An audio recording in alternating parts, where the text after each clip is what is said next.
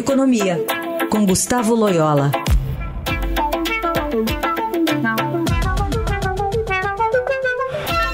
Bom dia, Loyola, como vai? Bom dia, Carol. Bom, hoje chegou o dia, né? Seis da tarde, todo mundo acompanhando qual que vai ser a decisão do Copom. Você já disse que é, espera uma redução mais tímida, né? É, apesar de, de dados mais positivos também, que já surtiram nos últimos dias? É, eu continuo esperando uma queda de 0,25, né?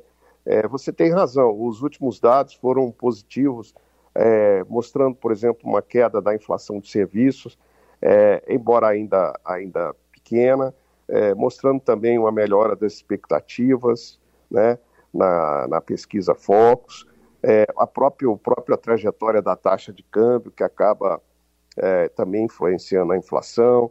Tivemos é, deflação no, no, no, IPA, né, que é o índice de preço atacado também, que tem depois um efeito sobre o varejo.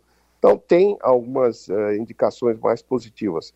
Mas eu acho que o Banco Central é, deve é, manter, pelo menos nesse início, a, a queda em 0,25, até porque, é, é, vamos dizer assim, é isso que ele estava sinalizando na, na, nas últimas uh, atas do Copom, né, que seria um início mais gradual da queda de juros. Por outro lado, eu acredito que, como houve, mudança na composição da diretoria do Banco Central, é possível que alguns votos do Copom sejam uh, na direção do 0,50, sejam favoráveis ao 0,50. Tá?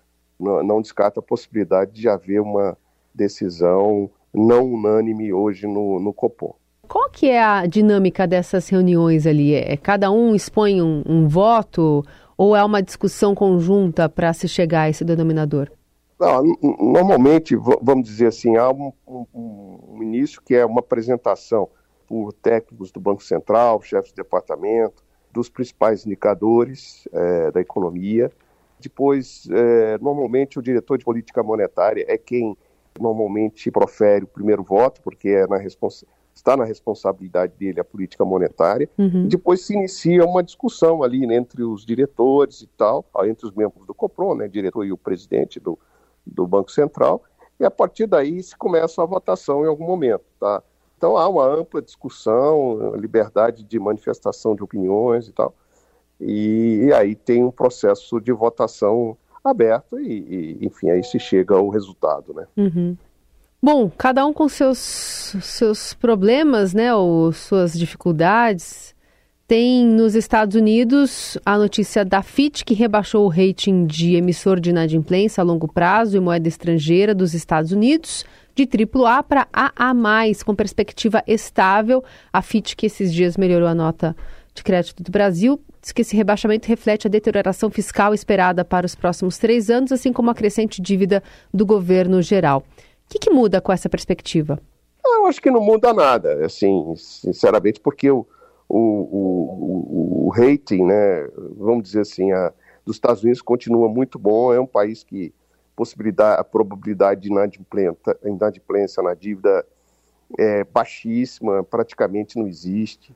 E então acho que não, não, não muda nada. O que a FIT fez, na realidade, é aplicar os modelos que ela tem sobre, sobre é, os, os, ratings né, e, e, a situação americana, e de fato há, uma, há um aumento do endividamento né, do governo americano, assim como na maioria dos países a gente viu muito esse, esse fenômeno pós-pandemia, né? É, e, e, e, também com o aumento dos juros e tal.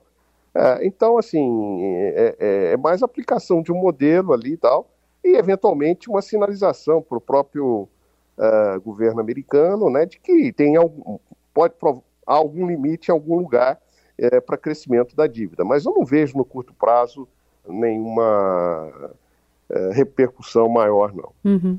Muito bem, esse é Gustavo Loyola, ex-presidente do Banco Central, dando esse panorama aqui para a gente ficar acompanhando na área econômica especialmente. Obrigada, viu? Até quarta. Até quarta, obrigado.